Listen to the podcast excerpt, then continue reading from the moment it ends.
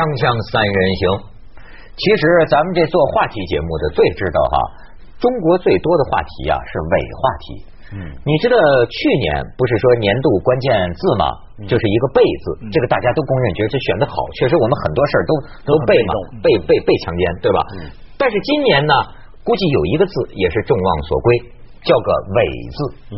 很多事儿啊都是伪的。嗯。比如伪民俗。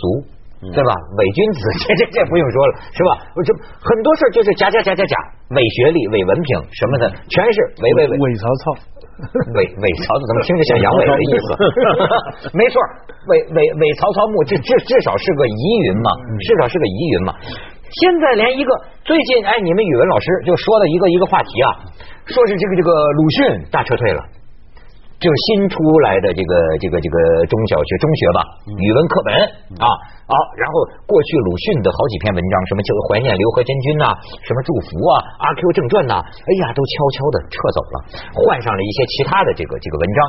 很多人说这是一个什么符号？但是我就跟你说，好多这个话题啊，认真去调查，有个人的微博说的有意思，说我认真看了看。原来中国的这个语文教材分成什么人教版的，嗯，什么江苏出什么什么出版社苏教版的，什么大概有几个版的。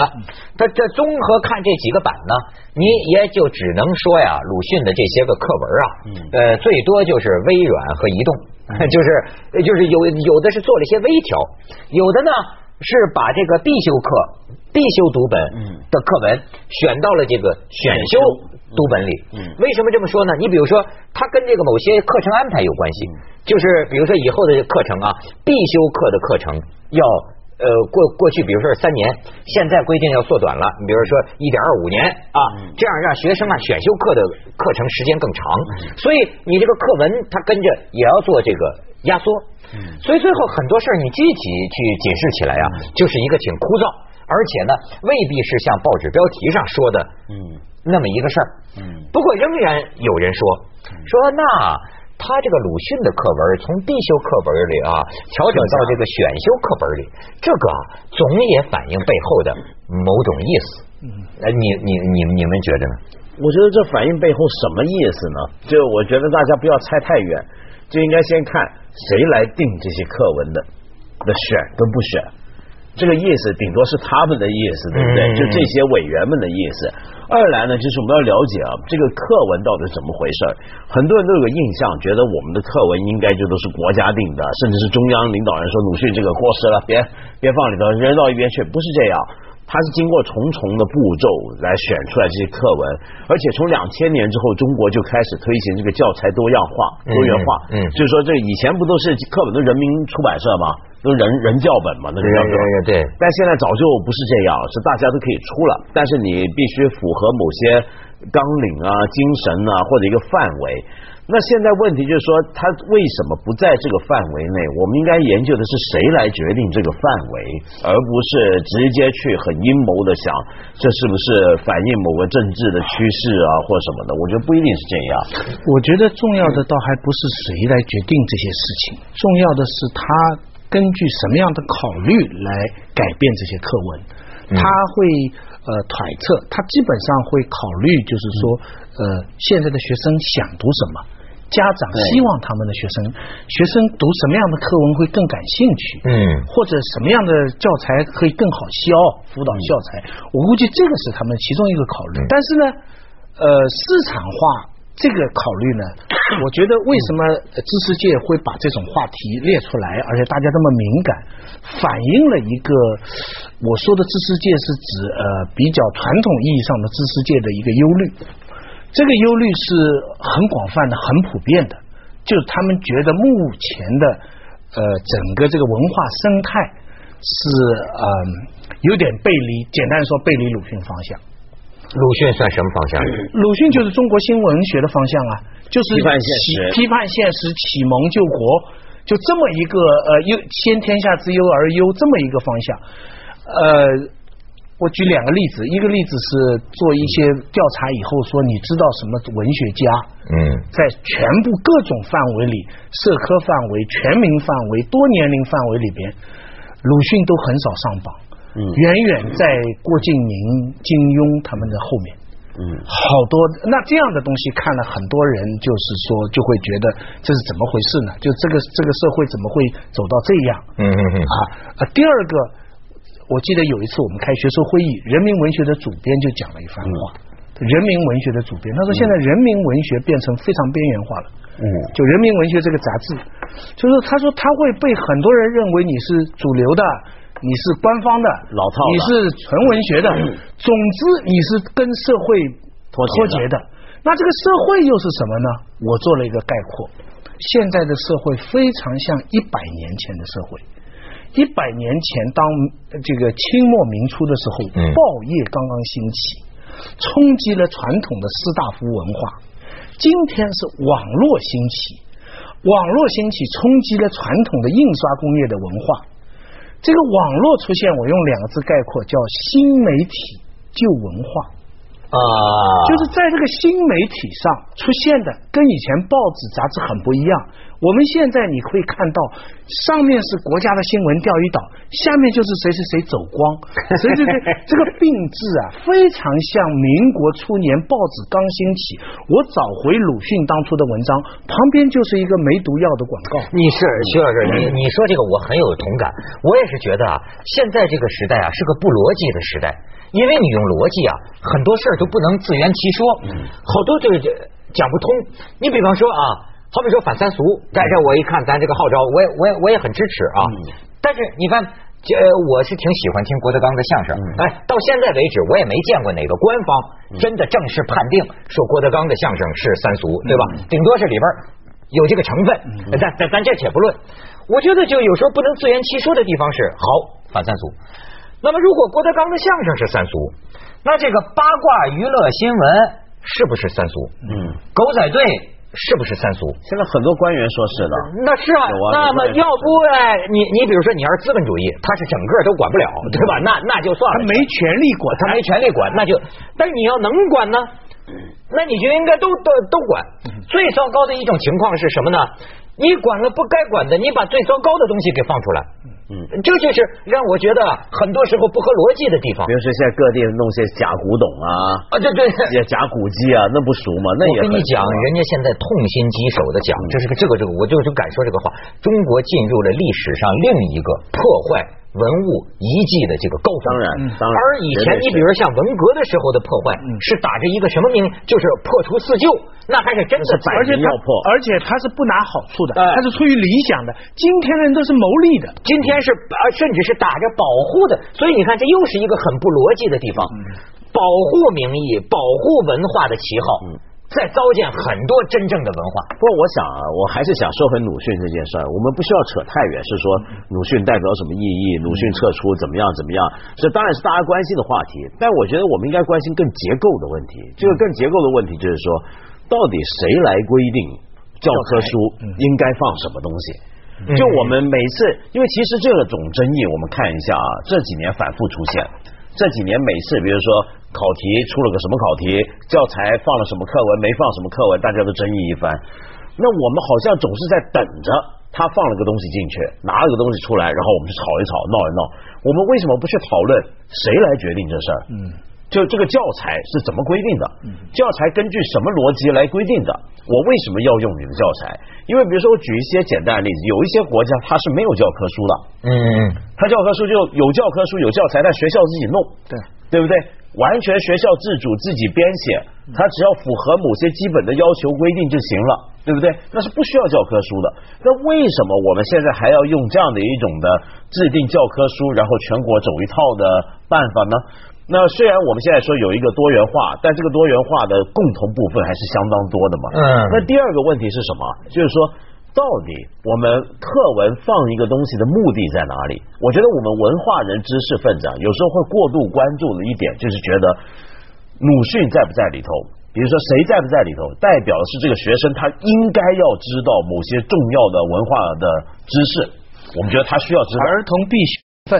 对嗯，但是我们忽略了一点，有时候教材这个东西啊，对儿童来讲，对少年来讲，它不只是学一个重要的知识，而且是比如说语文课本，它应该是从语文教育里面获得一种很好的掌用跟使掌握跟使用语文的能力。嗯嗯，如果从这个角度来看，那鲁迅是不是一定要比其他代替他的人更好呢？你懂我意思吗？啊对对对就是说，比如说我举个例子啊，大家都觉得啊、托尔斯泰《战争与和平》是经典，那但是我们不能说所有中学生。呃，包括俄罗斯都不会，所有中学生都该把它全部读完，不会。为什么？因为从也许从你学语言的角度来讲，你来看这个书，不一定帮助你很大。嗯嗯嗯嗯从呃现代国语这个文学国语国语文学的角度来说，鲁迅当然并不是最理想的教材，因为他文白交杂，他这个过渡。没错那么中学教材的主流呢，一直是三十年代开明书局中学生，就是夏勉尊、叶圣陶、朱自清，嗯他们奠定的这个传统。桨声灯影里的秦淮河啊，背影啊，就温柔敦厚，文字又好，这个到香港也一直是主流，台湾也是在台湾一直是主流你你。知道前一阵前一阵还闹过一个，就是是大概也是个什么伪话题，也是这吵吵了一阵，说是啊把朱自清的那个背影拿掉拿掉然后说理由呢是因为他爹呢违反交通规则，爬那个 锵锵三人行，广告之后见。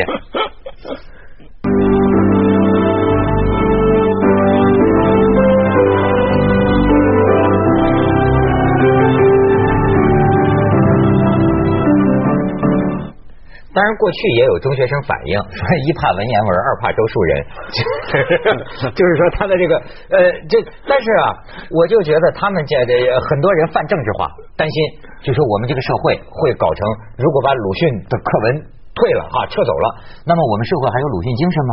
哎，我想引用陈丹青的他对此说的一个话，恐怕这个跟鲁迅课文撤不撤没关系。我们这个社会难道还有鲁迅精神吗？你说，假如说是怀疑、批判、呐喊，恐怕早就给连根铲除了吧。但是他对这个，我我我对他这个观点啊，我还有一分，就说鲁迅要是活到今天呢，他还未必是说什么被彻底铲除或者否定的关系，他可能啊会被异化。你看，我就拿一八零后的，就说，据说啊是韩寒写的一个，我看过那个写的很很博文妙的一个博文呃很逗啊。说如果鲁迅活到现在，你看他这么解构，他说越激进的人有时候越守旧。鲁迅活到现在，很可能不用电脑、不上网，跟人家打笔仗的时候，依然在《收获》杂志上以月经的模式发表文章，贻误战机，被人嘲笑。然后鲁迅会被各个娱乐节目评价为最会利用社会新闻和政治为自己进行炒作的人。每当鲁迅提笔，娱乐节目都会以鲁迅大肆进行炒作来宣称，然后被称为宋祖德第二。然后这个呃，鲁迅和周迅相恋被腾讯网曝光，娱乐圈指责这是三讯的联手炒作。然后在什么什么电视台的邀请下，鲁迅主持了自己的第一个电视节目《鲁迅有约》。人们相信这个节目能够跟凤凰卫视的鲁豫有约抗衡。这 鲁豫出版了《新相约》，恰巧鲁迅也出版了《新相约》，鲁迅是新旧的新。然后呢，这个鲁迅病死，享年五十四岁，比他生活在旧时代还要少活一岁。对，我也觉得是鲁迅啊。刚刚你讲到这个鲁迅精神啊，嗯，我我常常很困惑，跟陈丹青讲的一样。我比如说我去很多城市、很多地方，他们那些记者，比如说听完我演讲什么，很喜欢我讲一下他们的好话。嗯比如去了中山，他说你看我们这中山精神怎么样？嗯去了合肥，讲一下我们包公精神怎么样？但是我常常在想，这些有点奇怪，什么叫中山精神？比如你讲中山是个当然是很好的一个城市，但你真的那么想渴望中山精神吗？中山精神是个要革命、要造反的一个精神。所以重点不在于你今天维护中山精神有多好，而在于你还出不出得了一个孙中山。而且鲁鲁迅精神跟鲁迅没太大关系了，这是很多其他人的梦啊，把自己做不到的东西投射他他身上。毛泽东也投射过一份，毛泽东后来还专门解答过这个问题。有人问他，他要是活到五七年，他会怎么很？有名的话。毛泽东就说了两个两个可能，要么就不做声，嗯要么就是关起来。关起来，关起来啊！但是你看到今天呢，好像这个关不关起来啊，也没人聊了。嗯大家关心的是另一个科目，我觉得就跟那个《娱乐至死》那本书一样，你知道吗？就当时说赫胥黎写了一本书，还有谁写了一本书？一个叫《一九八四》。还有一个叫欧威尔《美丽新世界。美丽新世界》，结果最后说奥威尔预言的那种可能性，就类似于前苏联的那种政治高压，那种可能性不见了，反而是这个美丽新世界，美丽新世界的可能性，娱乐至死的这种可能性。嗯，就像呃，我们有一次几个朋友聊天，其中也有周迅，我就开一个玩笑，他们在感叹说这个年代哪里还有鲁迅呢？我说我们有周迅。而且其实坦白讲，就是就就像你刚才讲，他不用跟这个周迅相念，鲁迅，鲁迅光是许广平的事儿，就所有娱乐媒体，包括狗仔队一抓，你说这不就完了吗？对，对我一上课上到这个时候，学生就会问我，他跟他太太妈妈住在一起，同时又有一个女学生找了一个房子，还是鲁迅给的钱，这不叫包二奶吗？没错，英文现在词典里把它翻作叫 keep mystery。对啊，包二奶翻作叫 keep mystery。没错，我现在慢慢发现呢，大众的兴趣啊，其实就有一个 who care，就是说。谁？你比如像你说的，真有一个鲁迅，你你在这写文章，你知道吗？八十年代的时候，我们还崇拜你，年轻人。到了今天这个年代啊，我就觉得你自己都觉得有点害臊吧。就是说，谁拿你当回事呢？就是无事不可以拿来来娱乐，对，没有人可以任何正经说话的一个。而且你看看鲁迅这个情况特别严重啊，他这个情况严重在于徐广平后来还要写东西。还要把他们的东西呢结集给出版，没错，出了书。然后你想想看，要是在今天，一个文坛大师，他的这个二奶，没错，女学生给他搞档这个事儿，你说这不叫疯狂炒作？但后来后来但后来政买三叔马上，但后来政府是承认他的合法地位，稿费都是归许广平的。跟朱安没关系，但是你这这本身承认二奶吗？你看今天这徐老师，你你这种疗法就是今天这个时代媒体的疗法。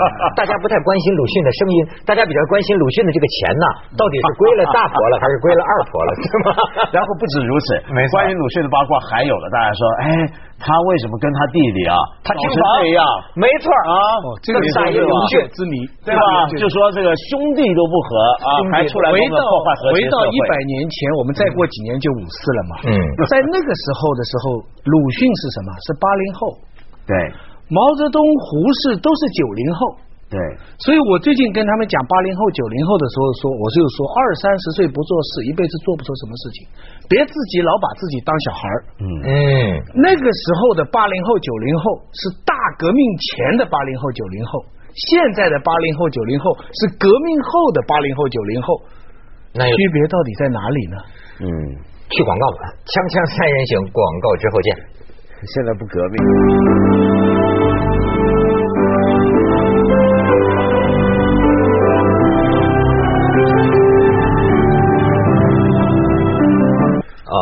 才被到爆料了，这鲁迅还有个假学历的问题。对啊，鲁迅学医没学完回来，然后大家平常都说什么他弃医从文，原来是个医生，他不是医生，很快就有人出来打假，就说这个鲁迅根本是个假医生，他根本没学到多少医，在那时候也不上课。文学文学史上一堆事儿，包二奶，搞女学生，兄弟不和，假学历，没错。一文学史上都说他离开北京。看。弟弟的老婆洗澡涉嫌，涉涉什么涉嫌？涉嫌，说不定是日本女人派来破坏我们中国文化，也有啊，这个这个。